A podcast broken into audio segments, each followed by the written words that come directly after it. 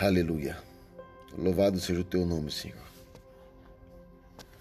Graças te damos. Obrigado, Pai. Quero louvar a Deus pelas essas vidas, esses homens que aqui estão, que o buscam, que ouve a tua palavra e que quer praticá-la em nome de Jesus.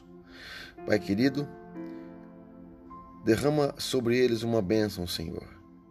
Alcance o coração deles, os necessitados, em nome de Jesus. Amados, hoje quero compartilhar para mim e para vocês uma palavra, uns salmos que estão no livro 12, no verso 5, diz o seguinte: Por causa da opressão do necessitado e do gemido do pobre, agora me levantarei, diz o Senhor, graças a Deus. Ele está se levantando. E darei a segurança que tanto anseia.